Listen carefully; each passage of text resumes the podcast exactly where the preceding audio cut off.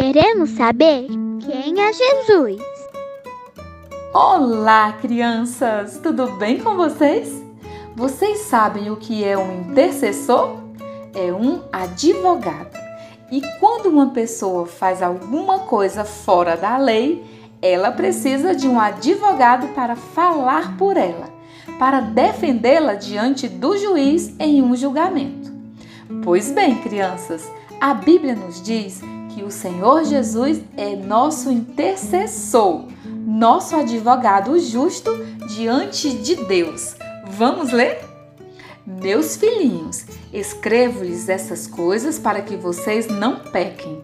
Se, porém, alguém pecar, temos o um intercessor junto ao Pai, Jesus Cristo, o justo. 1 João 2:1. Quando confiamos e entregamos nossas vidas para Jesus Cristo como nosso Salvador, recebemos o perdão e então estamos livres dos pecados.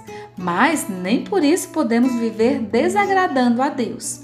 Nós não somos mais escravos do pecado, mas porque somos seres humanos, vez ou outra nós escorregamos e caímos no erro, caímos no pecado. É nessa hora que o nosso advogado justo nos defende. Quando amamos Jesus, nosso coração é dele. Jesus conhece nosso coração e tem prazer em nos defender, porque nós não vivemos mais nos alegrando em pecar. Nosso pecado entristece a Deus e nos entristece também. Portanto, crianças, fujam do pecado porque ele é nosso inimigo.